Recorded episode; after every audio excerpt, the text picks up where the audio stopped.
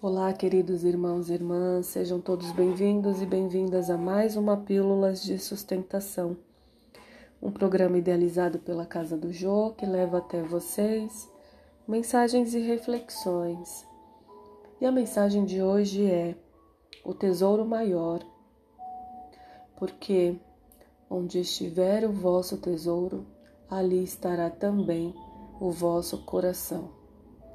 Mensagem de Jesus que está em Lucas capítulo 12, versículo 34.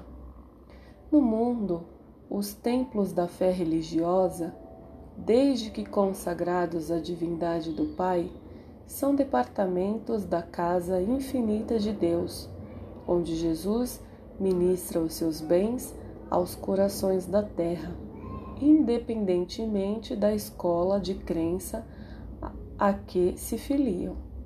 A essas subdivisões do eterno santuário comparecem os tutelados do Cristo, em seus diferentes graus de compreensão.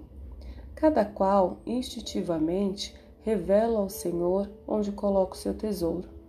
Muitas vezes, por isso mesmo, nos recintos diversos de sua casa, Jesus recebe, sem resposta, as súplicas de inúmeros crentes de mentalidade infantil contraditórias ou contraproducentes. O egoísta fala de seu tesouro, exaltando as posses precárias. O avarento refere-se às mesquinhas preocupações. O gozador demonstra apetites insaciáveis. O fanático repete pedidos loucos. Cada qual apresenta seu capricho ferido como sendo a dor maior. Cristo ouve-lhes as solicitações e espera a oportunidade de dar-lhes a conhecer o tesouro imperecível.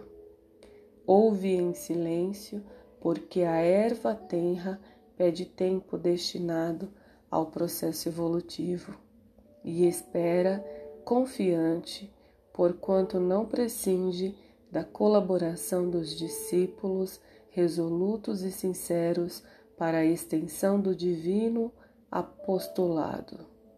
No momento adequado, surgem esses ao seu influxo sublime e a paisagem dos templos se modifica. Não são apenas crentes que comparecem para a rogativa. São trabalhadores decididos que chegam para o trabalho, cheios de coragens, coragem, dispostos a morrer para que os outros alcancem a vida. Exemplificam a renúncia e o desinteresse, revelam a vontade do Pai em si próprios e, com isso, ampliam no mundo a compreensão do tesouro maior, sintetizado na conquista da luz, sintetizado na conquista da luz eterna e do amor universal, que já lhes enriquece o espírito engrandecido. Graças te dou, Senhor, por mais este dia e que assim seja.